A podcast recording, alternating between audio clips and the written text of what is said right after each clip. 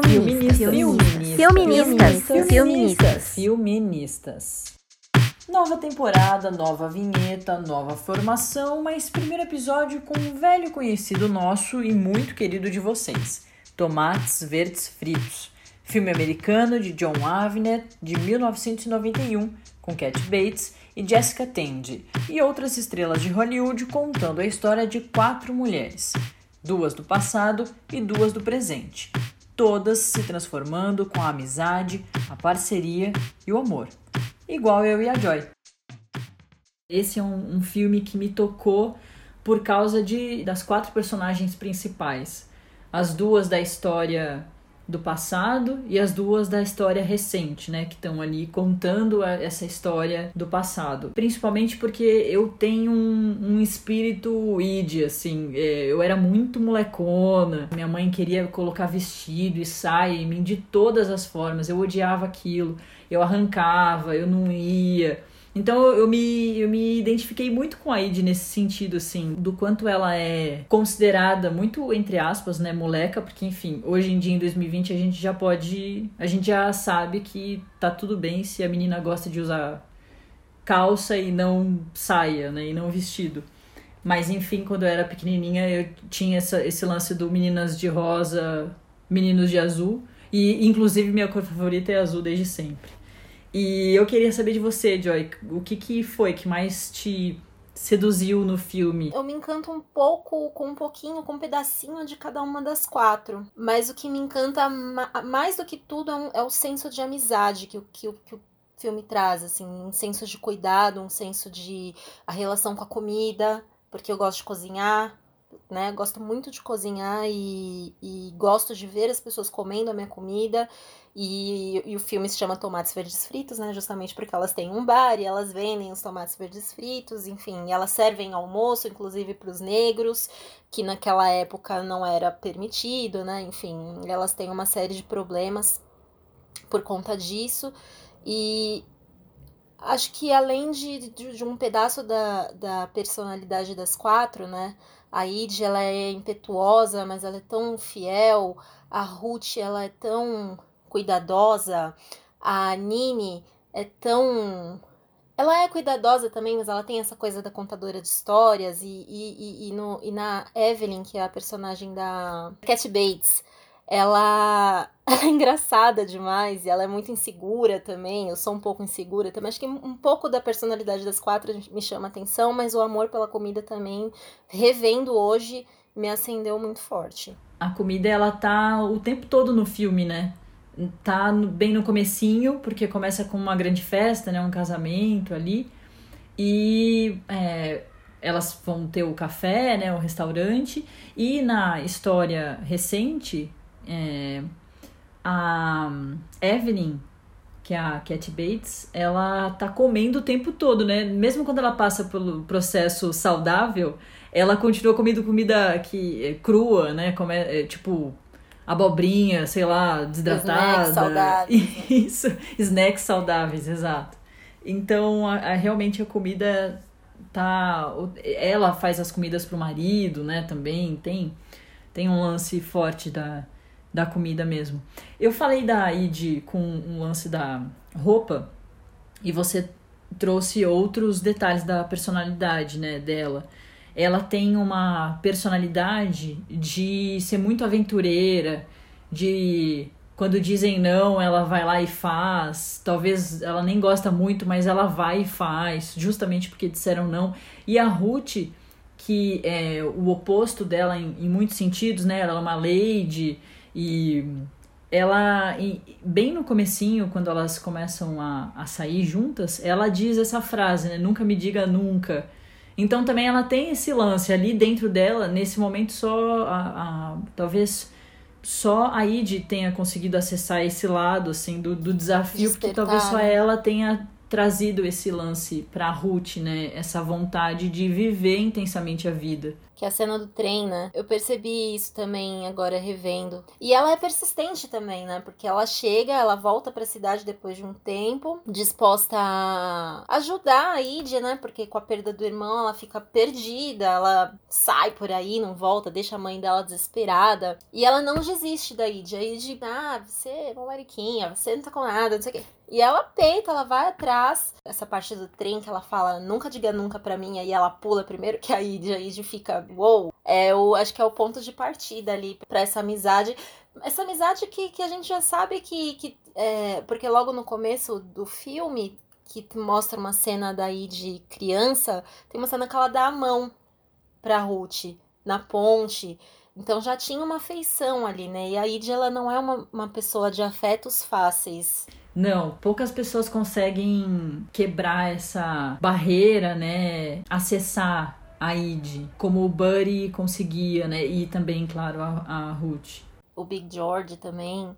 E, mas naquele momento a Ruth, né, que elas se dão a mão, você já vê que é um prenúncio de, de, um, de um afeto que, que existe ali, uma simpatia. A gente podia falar sobre os nomes, porque a gente tem dois nomes muito fortes aí, o primeiro que eu acho que é mais rápido, assim, da gente é, relacionar com outras coisas, que é o da ID, que para quem não, não conhece muito, a gente não vai se aprofundar aqui, porque a gente não, não, não é psicóloga, né, nem estuda a mente humana, como muitas pessoas que podem estar ouvindo a gente estudam. É, não se ofendam, a gente só vai falar aqui por cima mas que é o estudo da mente, do inconsciente do Freud, que fala sobre o id, o ego e o superego.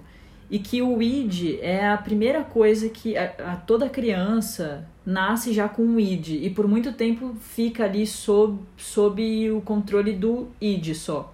E depois vem uma parte mais elaborada, que vem o ego, o superego, que vai ajudar no equilíbrio. Mas o id basicamente é o impulso, é, é o desenho da nossa personalidade, é tudo que vem à nossa cabeça e que ajuda a gente a satisfazer esses desejos.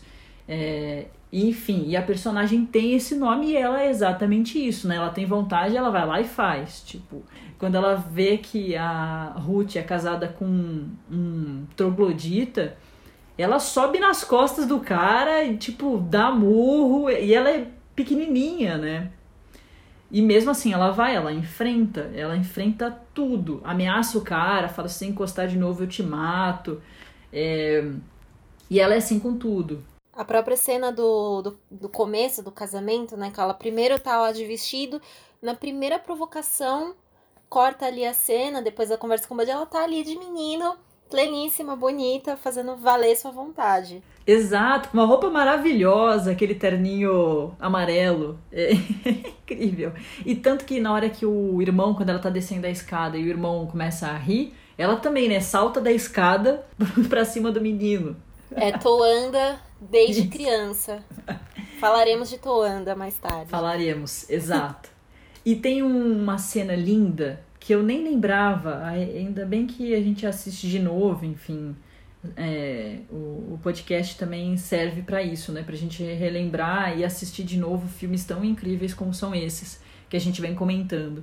Que é a cena da. que ela enfeitiça as, as abelhas. Essa cena é muito linda, eu não lembrava. Foi a própria atriz que fez essa cena porque a dublê deu para trás na hora. O diretor ficou possesso porque falou: Meu Deus, você não é profissional, e agora o que faço? E aí no dia da cena tinha um profissional lá, apicultor.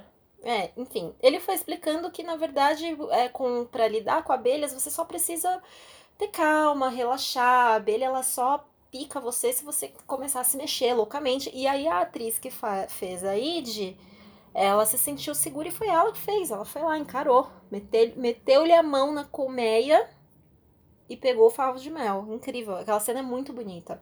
E, e depois tem esse diálogo que a Ruth tá assim muito chocada. Eu acho que a, o primeiro medo que a Ruth sente é, me veio essa sensação agora quando eu assisti de novo o medo que ela sentiu quando ela viu o Buddy perto da morte ali.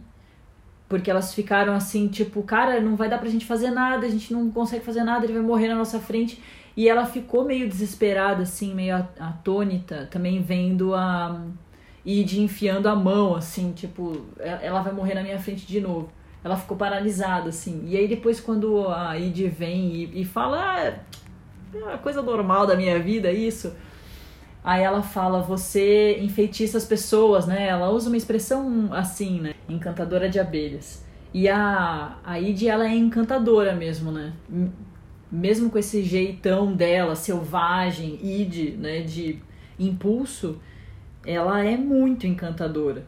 Ela cativa alguma coisa na Ruth naquele momento, né? O olhar dela na cena muda, né? Diferente. É bonito de ver.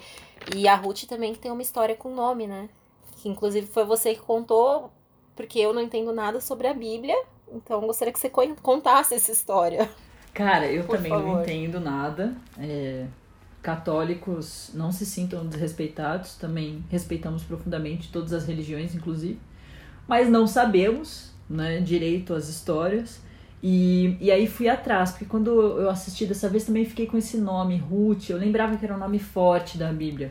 Aí fui pesquisar para saber direitinho por que, que era um nome forte, e eu descobri que a história da Ruth bíblica tem muito a ver com a história da Ruth, é, da nossa Ruth aqui do Tomates Verdes Fritos.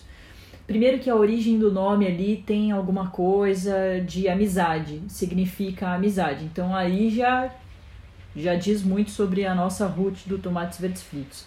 E a história da Bíblia, basicamente, é que a Ruth, ela se casa com o filho de uma mulher chamada Noemi, e aí esse filho, esse, o marido dela morre, ela fica viúva depois de um tempo, e aí a co-cunhada, ou seja, a irmã do, é, a mulher que se casou com o irmão do marido da Ruth também é, perde o marido. Os dois irmãos ali morrem de uma forma inesperada. E a Noemi, a sogra da Ruth, e da Orfa, que é a outra mulher, diz em algum momento: Olha, já que né, eles morreram, tal, tragédia, vocês podem voltar para a terra de vocês, para a cidade de vocês, para vocês continuarem a vida de vocês, se casarem por lá e tal. Aí a Orfa vai embora, realmente. Mas a Ruth não. A Ruth, nesse momento, declara que vai ficar com a Noemi para sempre. Declara a fidelidade a Noemi. E aí ela fala a frase que aparece em Tomates Verdes Fritos, que é a seguinte, abre aspas: Não me instes que te abandone e deixe de te seguir, pois para onde quer que tu fores, irei eu, e onde quer que tu pousares, pousarei eu o teu povo será o meu povo, e o teu Deus, meu Deus.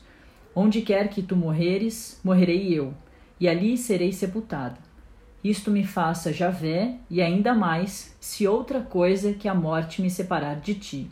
Fecha aspas. E aí as duas vão embora juntas, ficam juntas para sempre. A Ruth casa com outro homem, a história vai se desenvolvendo na Bíblia e em algum momento ela se torna vó do rei Davi, enfim, que aí é um nome ainda mais é, é, é, importante, maior da, da Bíblia, né? Mas o importante é o senso da, da fidelidade, então, que o nome traz, né?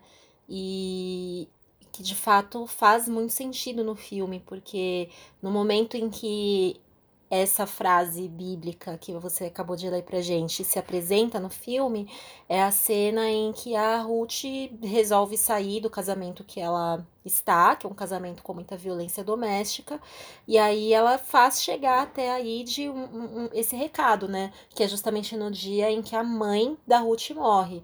Então, ela manda esse recado e a Ruth e a Id automaticamente entende e vai buscá-la. E a, a Ruth, ela, é, ela foi fiel, não ao casamento, mas ela foi fiel à, à mãe dela. Porque eu acredito que a mãe dela, como sendo, né, essa mulher da, da década de 20 no sul dos Estados Unidos, ela acreditava muito na instituição casamento, né? Então ela permaneceu nesse, nesse casamento cheio de abusos, acho que muito por conta da mãe dela, para não decepcionar, enfim.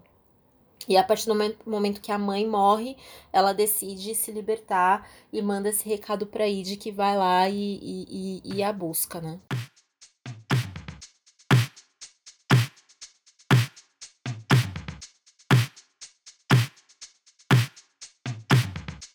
Romance ou não é romance que rola entre, entre Id e Ruth? Pelo amor de Deus. Eu quero muito que as pessoas falem isso também. Para mim, elas se amavam mais do que só a amizade, e, e só a amizade entre muitas aspas, porque, enfim, é uma grande amizade, né? Isso é indiscutível. Uma amizade linda e tudo mais. Mas eu acho que elas se amavam de um outro jeito. E eu acho que elas não estavam casadas. Porque naquela conversa linda que tem da Ruth com a Id antes dela se casar, que é quando ela fala que ela vai se casar, né? Que ela tá muito as duas estão muito bêbadas, que elas é, tiveram aquela noite maravilhosa e, e a Ruth termina de desabrochar ali, né? Ela, ela consegue curtir totalmente ali a, a vida e aí depois ela tem que voltar pro, pro papel ali de, de Lady, porque ela vai se casar com esse grande idiota. É, e ali eu acho que rola um clima é, sexual e não vai pra frente por pela época, porque a gente falou desse lance do racismo, elas estão, né, no. É, elas estão num, numa parte dos Estados Unidos, né, que é extremamente racista, preconceituosa, né, antiga, conservadora. É, atrasada nos e extremamente religiosa.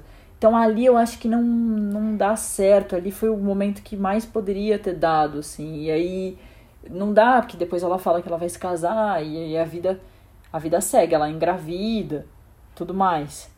Mas acho que elas se amam. Aquele momento do, do lago é a eu acho que muito mais a Id, ela tá perdidamente apaixonada, tanto é que tem dois pontos aí, né? O ponto de que nessa parte do lago, que a Ruth tá bêbada e tal, ela percebe que gostoso seria viver essa vida ao lado da Idna de liberdade, mas ela não pode porque ela precisa fazer o papel, ela precisa se casar com um homem que destinaram a ela, né? Que é a, a frase que ela usa. E nesse momento a Id já fica, eita, enfim. Então, pra mim, ela já tá apaixonada ali. E eu acho que ela tá tão apaixonada que aí depois dessa cena, que aí corta, né, pro casamento, e ela fala assim que, que ela jurou que nunca mais ia procurar a Ruth. Né, justamente porque ela se casou. E, tipo, não é nada contra a instituição casamento, mas é porque a menina que ela tá apaixonada tá casando. Então não quero sofrer. Igual o Bud. Quando o Bud, que é o cara, o irmão ali que ela amava pra caramba, é, morreu, ela, meu, sai, eu vou pro mundo, não vou procurar mais, sabe? Não vou entrar em contato com a minha própria dor. Então acho que tem isso. E para mim também elas são super apaixonadas, mas elas não, na minha cabeça elas não viveram esse romance de maneira cabal. Estou casando, mas o grande amor da minha vida é você. Meu Deus, são as melhores referências. O tempo passou e eu sofri calado, não deu para tirar ela do pensamento. Eu ia dizer que estava apaixonada, recebi um convite do seu casamento, com letras douradas e papel bonito. Chorei de emoção quando acabei de ler. No cantinho rabiscado no verso, ela disse: Meu amor, eu confesso. Quando acabei de ler, num cantinho rabiscado no verso, ela disse: Meu amor, eu confesso. Estou casando, mas o amor da minha vida é você. Ai, obrigada. A gente trouxe. Feministas também é. É cultura vasta. Nossa! E eu acho importante também a gente não deixar passar o fato do Buddy morrer muito cedo. Não só no filme, mas na vida, né? Ele morre muito jovem, com a Id muito pequenininha ainda. E, e desse fato dela é, ficar muito solitária. Ela já era um pouco, é que o Buddy ele conseguia ligar ainda a, a de a família e enfim, a esse mundo que ela vivia. Mas aí ele morre e aí ela perde completamente, né? A, porque ele realmente era o único cara que gostava dela do jeito que ela era, né? Entendia a Id do jeito que ela era, aceitava. E quando ele morre, é, ela perde completamente essa conexão. Exato, né? é, muito, é muito triste, né? É Porque o que a família faz ali é o princípio de um bullying com a garota, né? Os irmãos ali, aquela cena do casamento que ela tá com aqueles joelhos machucados e descendo de vestido, aí o irmão começa e ela parte para cima do irmão, e aí vem o Buddy afetuoso, lúdico, contando histórias. Inclusive, eu acho que esse filme ele é sobre contar histórias, né? E o Buddy era um grande contador de histórias, né? Porque ele vinha com um lúdico que fazia a, a Id se sentir menos sozinha, que fazia ela se sentir acolhida. Então, quando ele morre, ela ela se perde. Ela, meu Deus, não tem um lugar no mundo. Quem sou eu? A história que ele conta da Pérola é muito, muito bonitinha, né? Você fala, cara, que coisa fofa. Tipo, é, é, a gente adulto assistindo fala, cara, nitidamente ele inventou essa história ali, assim, pra, pra fazer ela se sentir. É, e é uma história boba, né? Muito. É uma história boba. e que eu tenho certeza que a própria Id, porque a Id é muito esperta, uhum. né? Ela é uhum. muito sagaz. Ela tá ligada que é, um, é uma história boba. mas é uma, é, é uma história boba que faz sentido para ela, porque ela é um, uma ostra diferente. Sim. Mas que tem uma grande pérola por dentro. Totalmente. Eu lembrei de tantas coisas assim, eu, eu me via às vezes também nesse papel assim na dentro da família é, às vezes na escola, com a turma, assim, porque às vezes eu tinha uns pensamentos, umas opiniões muito diferentes, tinha umas vontades muito diferentes e eu não, não conseguia, às vezes, é, me encaixar. E aí eu lembrei do livro da Rita Lee, que inclusive tem uma música, né, de, que fala sobre isso, né? Você é a ovelha negra da família. E ela conta isso no, no livro dela, muito sobre o quanto porque o pai dela, você leu também, né, Joy? Eu li inclusive sim, o seu sim. livro. é, ela tem uma, uma relação muito bonita com o pai e eu fiquei com. Eu lembrei muito disso, assim. E ela conta que o pai é o primeiro que, que toca nesse assunto com ela, né? Você é uma pessoa. Você é diferente, assim. Teu lugar não é aqui, assim. Teu lugar é em outro mundo, em outro universo vai atrás disso. E ela disso. era a Rita de uma família cheia de irmãos também, né? Sim, exato. Achei bem lembrado, porque justamente o pai dela dá essa acolhida, né? Tipo, esse olhar de você é diferente, mas tá tudo bem. Uhum. Sim. Né? E às vezes o que falta para as pessoas é justamente esse olhar de tá tudo bem, uhum. tá tudo certo de ser como você é.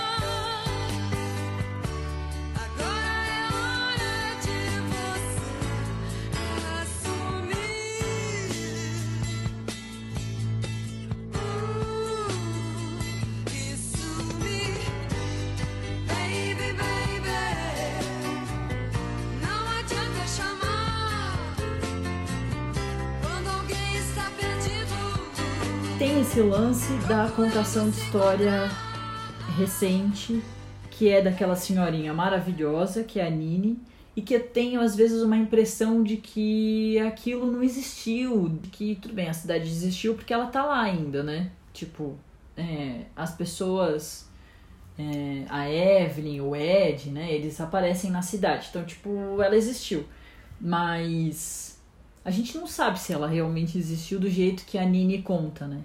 Até porque a Nini é uma pessoa extremamente misteriosa, porque ela conta a história como se ela tivesse presente, mas ela nunca diz quem ela é. Que é um, é um dos grandes trunfos desse filme, né? Você termina o filme e você fala: será que Nini é Id? Quem é essa pessoa? E o filme não faz questão de te explicar, ele te deixa aí com essa dúvida aí na cabeça. Eu fiquei também com uma impressão de ela, a Nini contar a história da Id. E aí ela criou a Id, tipo, a Id existiu, é ela. Ela é a Id. Mas assim, ela fantasiou a Id de um jeito muito potente e independente e forte para incentivar aquela mulher que é a Evelyn que está presa num, na, na idade da caverna, né? Que, na idade da pedra, que inclusive é uma brincadeira que uma amiga lá dela, daquela terapia louca de mulher perfeita, fala uma hora, né? E aí, às vezes, eu fico pensando que ela deu uma inventada na, na nas histórias para melhorar a vida da, da Evelyn. Que tem uma hora que ela se preocupa com, tipo, se a Evelyn matou o marido, né? Que eu acho que ali ela, tipo, é um sinal de que eu acho que ela percebe que ela mudou a vida daquela mulher e ela começa a ter um pouco de medo. Tipo, meu Deus, eu acho que eu. É... Que monstro é esse que eu alimentei, né? Exato. É um ponto de vista, mas ela é lúdica, ela é contadora de história também. Eu acho que ela é aí de velhinha e ela quis contar a história da vida dela porque ela sabe que. Ela sabe que ela é encantadora de abelha, entende? Ela sabe que ela é cativa.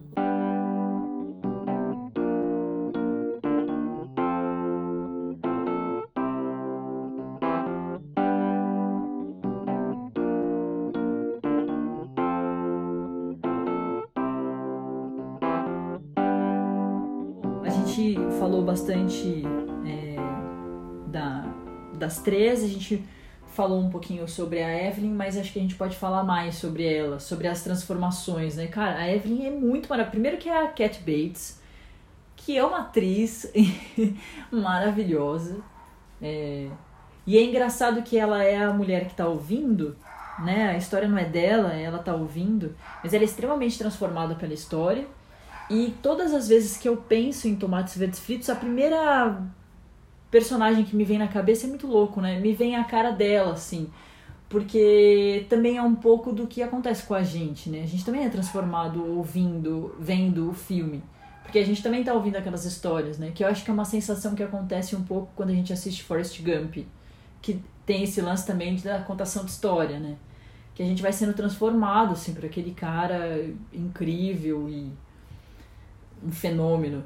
E tem esse lance forte também na no Tomates Verdes Fritos, que é uma que é essa senhorinha ali sentadinha contando a história da vida inteira e da transformação que, que gera na Evelyn, né? Como ela fica bonita, né? Como tudo se transforma, cara vira. É... Vendedora da Mary Kay. Isso. Quebra a parede, depois conserta, né? Depois sobe de novo. E a, e a, e a história vai tomando conta dela, né? Porque a primeira, o primeiro contato que ela tem com a história é totalmente por acaso, porque ela vai ali pra salinha de espera. E a Nini tá ali, a Nini já se apresenta e a Nini começa a contar a história. A Evelyn não pede nada pra ela. E das duas primeiras vezes é dessa forma, porque a Evelyn vai lá visitar a parente do marido. E das duas vezes ela acaba indo pra sala de espera e a Nini conta a história. Da terceira, ela volta por conta própria. Não, mas termina de me contar essa história. E é muito bonito ver a, a transformação começando, né? É, o espírito toanda começando dentro dela. Isso, porque depois ela passa a fazer perguntas, né? E aí, ela matou mesmo? E aí, o que aconteceu? Porque ela antes é muito mais espectadora ali, né? Mais espectadora desinteressada, tipo, ah, é mais uma velhinha aqui. Mas ela, ela, sempre tem muito afeto, né? Ela é uma, a Evelyn é uma pessoa que tem afeto pelo outro. É, cuidado pelo, pelo outro, pelas coisas dos outros. Tipo, o cara, aquela hora que esbarra nela no mercado, ela fica ofendidíssima, né? Porque ela, tipo, ela é, e eu também me identifico muitíssimo com isso, porque eu odeio machucar o outro, eu não gosto de invadir o espaço do outro. É, ela fica super ofendida, tipo, por que, que você fez isso comigo? Começa a chorar descontroladamente. É maravilhoso. E até isso muda, né? Depois ela entende que, tipo, a minha liberdade termina onde começa a liberdade do outro. Se você pegou minha vaga, eu vou me vingar, tu anda. E é muito louco, cara. Tudo muda. E ela nela. tem uma. Ela tem essa coisa também, essas inseguranças que são tão contemporâneas, né? Com idade, com corpo, né? Tem uma parte que ela tá assim, fora de si, e assim, ela só tá na menopausa. E ela não sabe que ela tá na menopausa, por isso que ela tem alterações, e ela chora, e ela só quer comer, e ela. É... Acho que fala um pouco disso também, né? Sobre. Ela, ela começa a, a, tomar poder da própria vida, do próprio corpo, de se conhecer, né? Isso é muito importante. E é contemporâneo, porque eu acho que tem muita mulher que também não. Hoje em dia, muito menos, né? Claro, graças a Deus. É... Mas acho que tem muita mulher que não tem muita ciência, né? Do, do seu corpo, das sensações que você tem, sabe? Do, do, do controle sobre si. Total. É, é, é, isso, aquela primeira cena de quando a amiga leva ela pro outro curso, né? Pro, pra conhecer a mulher interior e tal. Que já na, na primeira aula tem o, a, o espelho para ela ver uh, o próprio corpo. E ela entra em pânico, né? Ela simplesmente sai correndo, tipo, gente, vocês estão ficando louco, né? Não vou fazer um negócio desse. Tem a cena do celofane também, que é incrível, que ela tá lá nessas aulas, aí alguém fala que é muito sexy. Não, você tem que estar tá toda de celofane para seduzir o seu marido. E ela fica, como assim, celofane? Ela pergunta pro marido, ô Ed, se eu aparecer aqui só de celofane na sua frente, o que, que você vai fazer? Aí ele, vou te internar, né? Que quer dizer que você, você tá louca. E eu acho que com o tempo e com a história, ela vai ficando cada vez mais bonita, mais sexy. E a, a sensualidade, ela tá na segurança também, né? Você pode estar tá de burca ou pode estar tá de celofane, mas se você estiver segura, você vai arrasar. Sim, eu acho que ela vai adquirindo isso com, com o tempo e com a história. E aí ela bate lá no carro das meninas, que elas falam, né? É, nós somos mais jovens e mais rápidas. E aí depois que ela destrói o carro, as meninas aparecem desesperadas e ela fala, eu sou mais velha e o meu seguro é bem melhor, né? Alguma coisa assim. Sim, essa cena é maravilhosa, cara. É isso, né? É... Posso não ser uma jovenzinha de 20 anos, mas né? Sou uma mulher hum. adulta, sou independente financeiramente, Isso. meu seguro é maior que o seu, lide com seu carro amassado. Sim. Sou mal educada. Amo, eu amo. E ela vai aprendendo também a se curtir, né? Você vê que nessa altura do filme ela já tá mais arrumada, ela já tá de batom vermelho, ela tá com roupa cinturada, que antes ela não usava, né? Ela era toda largadona. Tem uma cena linda que ela tá com uma roupa azul, super acinturada. Nossa, que gata, Evelyn. É bonito ver uma mulher nascendo, né? E é muito bonita essa cena porque ela vai toda arrumada para uma outra mulher, né? Ela vai toda arrumada para tentar levar a Nini para casa. E ela confrontou, ela acabou de confrontar o marido falando: "Meu filho, ela vai vir para cá, tipo, independentemente da sua vontade ou não, porque eu sempre segui a sua vontade e olha a merda que a gente veio parar". E aí ela vai arrumadíssima, linda, para buscar a Nini.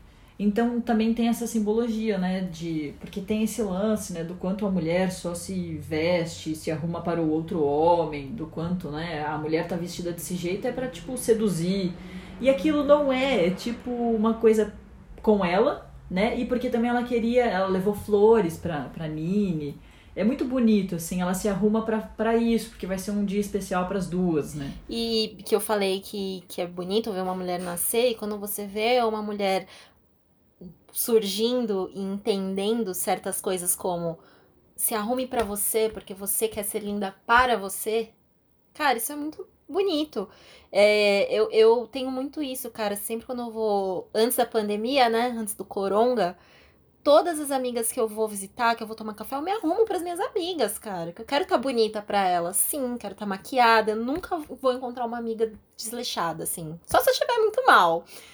Mas eu tô bem, eu adoro me arrumar para elas. E para mim, em primeiro lugar. E isso é muito transformador, né? E eu vi muitas mulheres discutindo isso por causa da pandemia. Foi bom você ter falado do corona.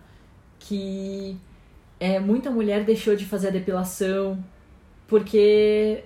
E é muito louco. E aí elas. Muitas mulheres só se tocaram que só faziam a depilação porque iam mostrar as pernas para as outras pessoas. E é muito. Muitas delas para outros homens, enfim, a mostrar o corpo para o mundo. E aí, como ela tá presa dentro de casa, isolada, ela deixou de fazer isso. Então, assim, genuinamente, não era um gesto para ela mesma, né? Não era um gesto com ela. Era um gesto para os outros, porque como ela tá isolada, ela deixou de fazer, faz sentido que então ela não fazia aquilo para ela, né? Porque, enfim, as pessoas fazem dentro do isolamento coisas para elas, porque não existe mais o outro, né? A não ser que você more com outra pessoa, sei lá. A mesma coisa com a maquiagem também. É, eu passei um tempão da quarentena parecendo uma maluca. Até que teve um dia que eu falei, cara, eu quero me arrumar. E eu me arrumei para mim, fiz uma make, fiz um book aqui, umas fotos. E é muito transformador quando você se cuida. Eu peguei o hábito, é, sou muito desleixada com o meu corpo. Eu peguei o hábito de fazer skincare loucamente. Eu tenho cuidado da minha pele semanalmente e, e com muito carinho, porque é pra mim. E isso é muito genuíno. E eu acho que pra gente ir para um caminho de conclusão, a gente pode deixar para falar de Toanda, né? Que basicamente é o esse grito da da liberdade, né? É, é esse hino a a independência, a força da mulher. É um, é... é um, é um quinto personagem desse filme, é Toanda. Você sabe qual a primeira vez que ela grita, Toanda?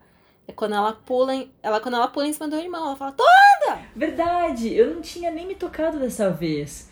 Eu achava que já era quando ela vê o Frank Bennett, que é o marido da Ruth. A primeira vez que ele aparece é que ele leva ela pra, pra casa ali da Id, que a Id vem com os peixes, ela ainda tá com o cabelo comprido. Primeira vez que a Id aparece grande já. E aí o cara fala, nossa, como você cresceu, tal, dá um chaveco lá na, na Id. E aí a Id faz uma cara maravilhosa, fala algumas coisas assim, tipo, ah, ela fala aquela frase incrível de você é mentiroso assim porque é uma coisa de nascença ou é por causa da sua família de político? E toda mulher que se liberta, com toda certeza, lá no fundo, a gente a gente não ouve porque não é consciente, é inconsciente, mas tem um toando ali, ó, latente. Exato, acho que toda mulher tem um toanda dentro de si. E a gente precisa de toanda dentro da gente todo dia, né? Porque a gente vive numa sociedade tão machista e tão opressora e tão racista, aqui usando meu lugar de fala, que é, é, é um toanda por dia, né? Toanda? Toanda!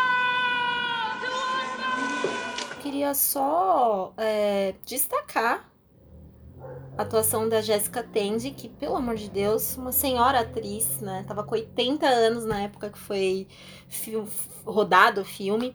E, e a Cat Bates, ela conta também que, de uma certa forma, a, a Jéssica foi toanda dela, porque é uma atriz, a, a Jéssica Tende dava muita força para ela, dava uma. Porque ela fala, ah, um, um ator, uh, o nosso desempenho ele depende do outro ator também. E aí ela relata na, nessas entrevistas que tiveram cenas que ela não conseguia fazer porque a Jéssica não estava perto. Né? Ela é uma atriz de um, era uma atriz de um magnetismo muito forte. E queria ressaltar ela e queria ressaltar também a personagem da Cecily Tyson que faz a Cipse. É, e aí a presença negra no filme, né, ela é tão. Ela é importante, mas ao mesmo tempo ela é tão. É, não sei como é que eu posso dizer, não sei como é que eu senti isso, mas. Desimportante ao mesmo tempo. Não sei se é essa palavra, mas. É, porque a Cecily Tyson é uma grande atriz. E aí no final, né, esse, esse, esse podcast tem spoilers, né? Espero que se você chegou até aqui, você tenha assistido o filme, ao filme. Mas a gente sabe que quem cometeu o assassinato, né? Quem matou ali o marido da, da Ruth foi a personagem da Cipse. É, e a Cipse, ela tá na história, porque, enfim, a história vai se passando durante pelo menos duas, de duas a três décadas, não sei, ali no passado.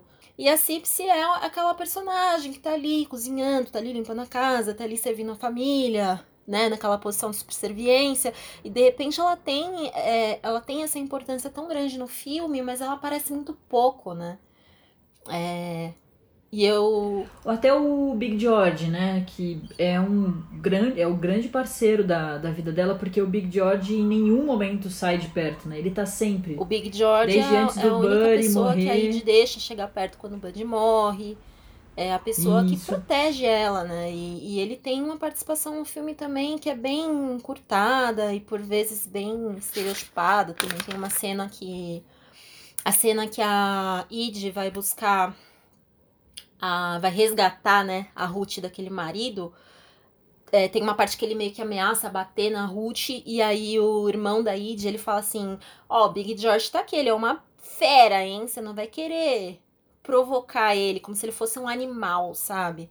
É, é muito triste ver esse tipo de cena, mas tudo bem, eu entendo o contexto, eu entendo, mas é, é triste. E, e é isso, só destacar eles dois, principalmente Cecily Tyson, que tá viva até hoje, é uma atriz formidável, e que eu acabei de saber que ela foi esposa do Miles Davis, cara. Curiosidades aqui no podcast.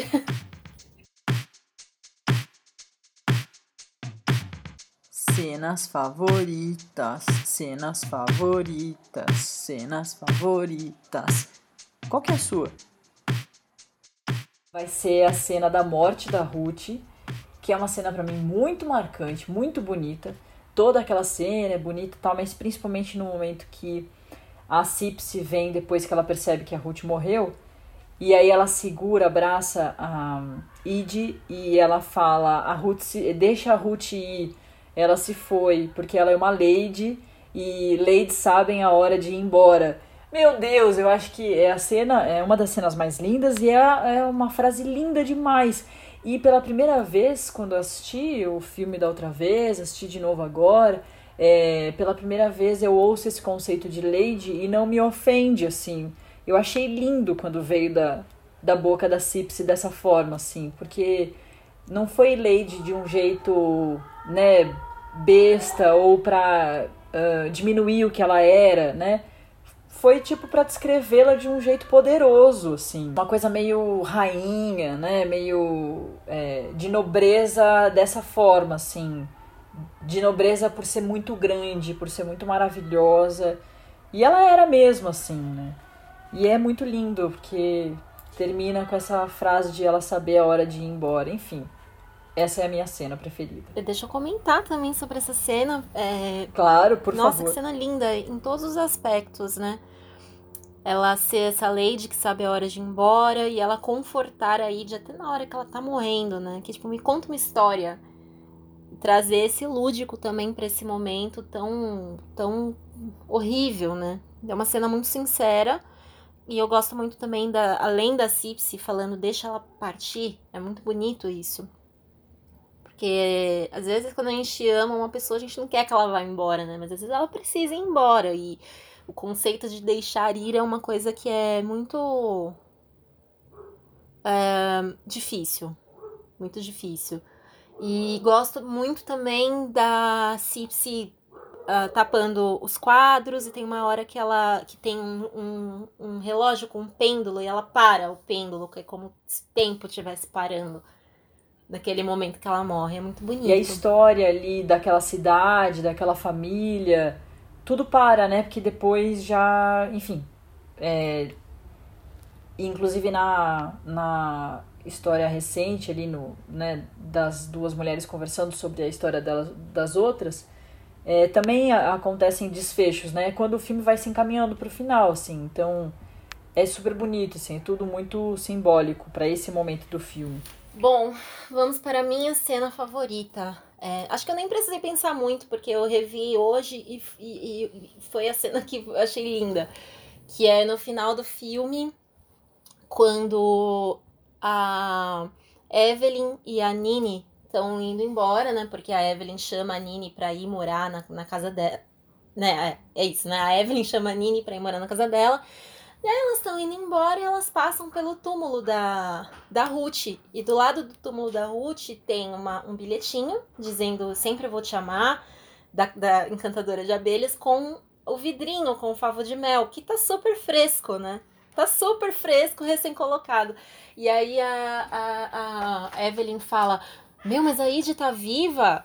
Aí a, a Nini fala: ah, ela tá viva. Talvez a gente encontre com ela hoje. Ela dá uma risada super jocosa pra câmera e aquele momento é o momento perfeito para terminar o filme. Porque vai te deixar com essa coisa na cabeça, sabe? Você quer acreditar que a, que a Id é a Nini, não quer, né? Para mim deixa claro que é. E não sei o que, que a Evelyn pensa a respeito disso, mas eu, aquela cena é muito linda. Pelo bilhete, pelo favo de mel que tá fresquinho ali do lado do, do túmulo, enfim. É lindo, eu gosto muito dessa cena. E eu acho que a Evelyn, ela tem um primeiro momento também de, de paz. Eu senti isso, que ela olha pra Nini e fala: É, talvez. É...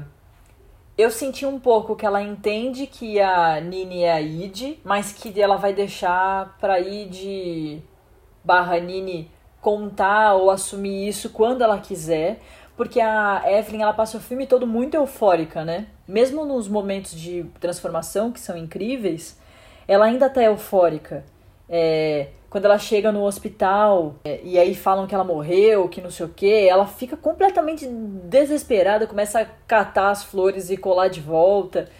É, então ela ainda tá muito agitada. Ela tem muita vida dentro dela, ela é inquieta, ela não para. E à medida que ela vai tomando que ela vai é, se empoderando mesmo, né, de quem ela é, ela, meu, ela é uma potência, ela vai, vai para cima.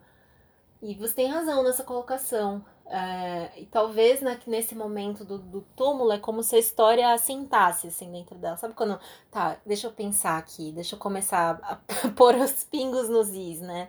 E eu acho que ela já coloca isso quando, nessa cena que você citou da morte. Ela chega no quarto ali do hospital e tem muitas fotografias, né?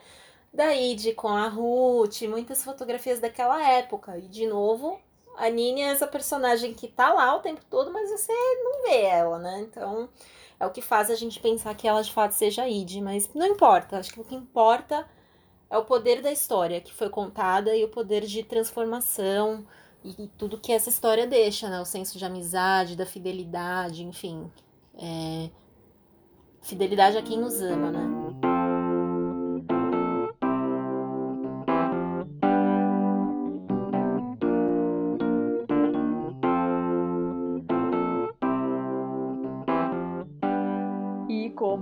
Prometido, nessa segunda temporada teremos convidadas, ou de mulheres especializadas, técnicas em alguns assuntos, em alguns temas específicos dos filmes, ou grandes fãs. Nada mais justo, portanto, de convidar a Juliana Arregui, que também é podcaster, tem o Inquietude Podcast, dá para você seguir as meninas, que é a Ju e a Gabi Varela, lá pelo Instagram, no arroba Inquietude Podcast um podcast que fala sobre ansiedade, saúde e transtornos mentais, temas importantíssimos para a atualidade. Então segue lá as meninas e agora vamos ouvir o depoimento da Ju. Tomates Verdes Fritos, para mim, é um filme sobre amor. E não trato aqui de um amor romântico, mas sim de um amor quase bíblico. Ama o próximo como a ti mesmo. A começar pelo título do filme. É muito simbólico porque eu enxergo no ato de cozinhar e de servir alguém uma forma muito poderosa de afeto. E você tem nesse filme a Id ajudando a Ruth a reconstruir a sua vida. Elas criam naquele ambiente um espaço seguro é, numa época de questões raciais fortíssimas, é, e que mulheres também eram muito subjugadas. Então você tem ali um núcleo muito mais frágil da sociedade, pelo menos à época, que está reunido e que se fortalece.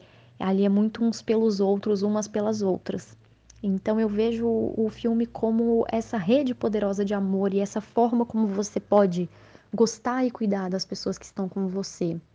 E paralelamente, você tem a Cat Bates, né, que interpreta aí uma mulher que chama Evelyn, ali na meia-idade, que sofre dessa falta de amor. Falta de amor próprio, falta de amor do marido, falta de amor pela vida. É um casamento resignado, ela muito perdida quando ela conhece a Nini e ela se apaixona pelas histórias. Ela fica inspirada por tudo que ela ouve, e ela redescobre ou até descobre mesmo do zero, isso fica um pouco no ar pra gente, o que é você ter carinho, o que é você ter afeto, o que é você ter pessoas que zelam e que cuidam de você. Então a relação que ela cria com a Nini é muito bonita e é uma relação de muito respeito. E esse respeito ela passa a refletir nela mesma, nas escolhas dela. Então, até para dar um exemplo, a primeira vez que eu vi esse filme eu tinha oito para nove anos, e a cena que mais me marcou, e que talvez seja a que mais me marca até hoje, de tantas e tantas vezes que já revi o filme, é justamente a cena em que a Evelyn pega um martelo e quebra a parede de casa e avisa o marido: Eu vou trazer a Nini para morar aqui. E ponto. E ele fica lá embasbacado, olhando aquela situação. E ela assumiu uma voz ativa, uma voz poderosa. Ela acreditou nela, ela fez o que ela queria. E ela se moveu para ajudar uma pessoa que se importava com ela. É um filme que me marcou muito e um dos meus filmes preferidos. Ele trata muito sobre, sobre amar, sobre amor e como você tem esse amor que ele é independentemente de gênero, de raça, de sexo, de tudo. Ele é uma coisa muito de comunhão. Bom, espero que você tenha gostado desse primeiro episódio da segunda temporada do podcast das Filministas. A gente volta daqui duas semanas com o Clube da Luta. Manda o seu e-mail no feministas.gmail.com, manda sua mensagem, participa das enquetes que a gente tem feito para a gente conseguir ter a sua opinião também na nossa discussão do Clube da Luta, lá no Instagram, no arroba Filministas e também no Twitter, arroba Filministas. Se for sair, use máscara, evite aglomeração, usa bastante álcool em gel, toma cuidado, volta para casa em segurança, deixa os outros em segurança, ouve seu podcast aí no seu cantinho e até daqui duas semanas. Tchau!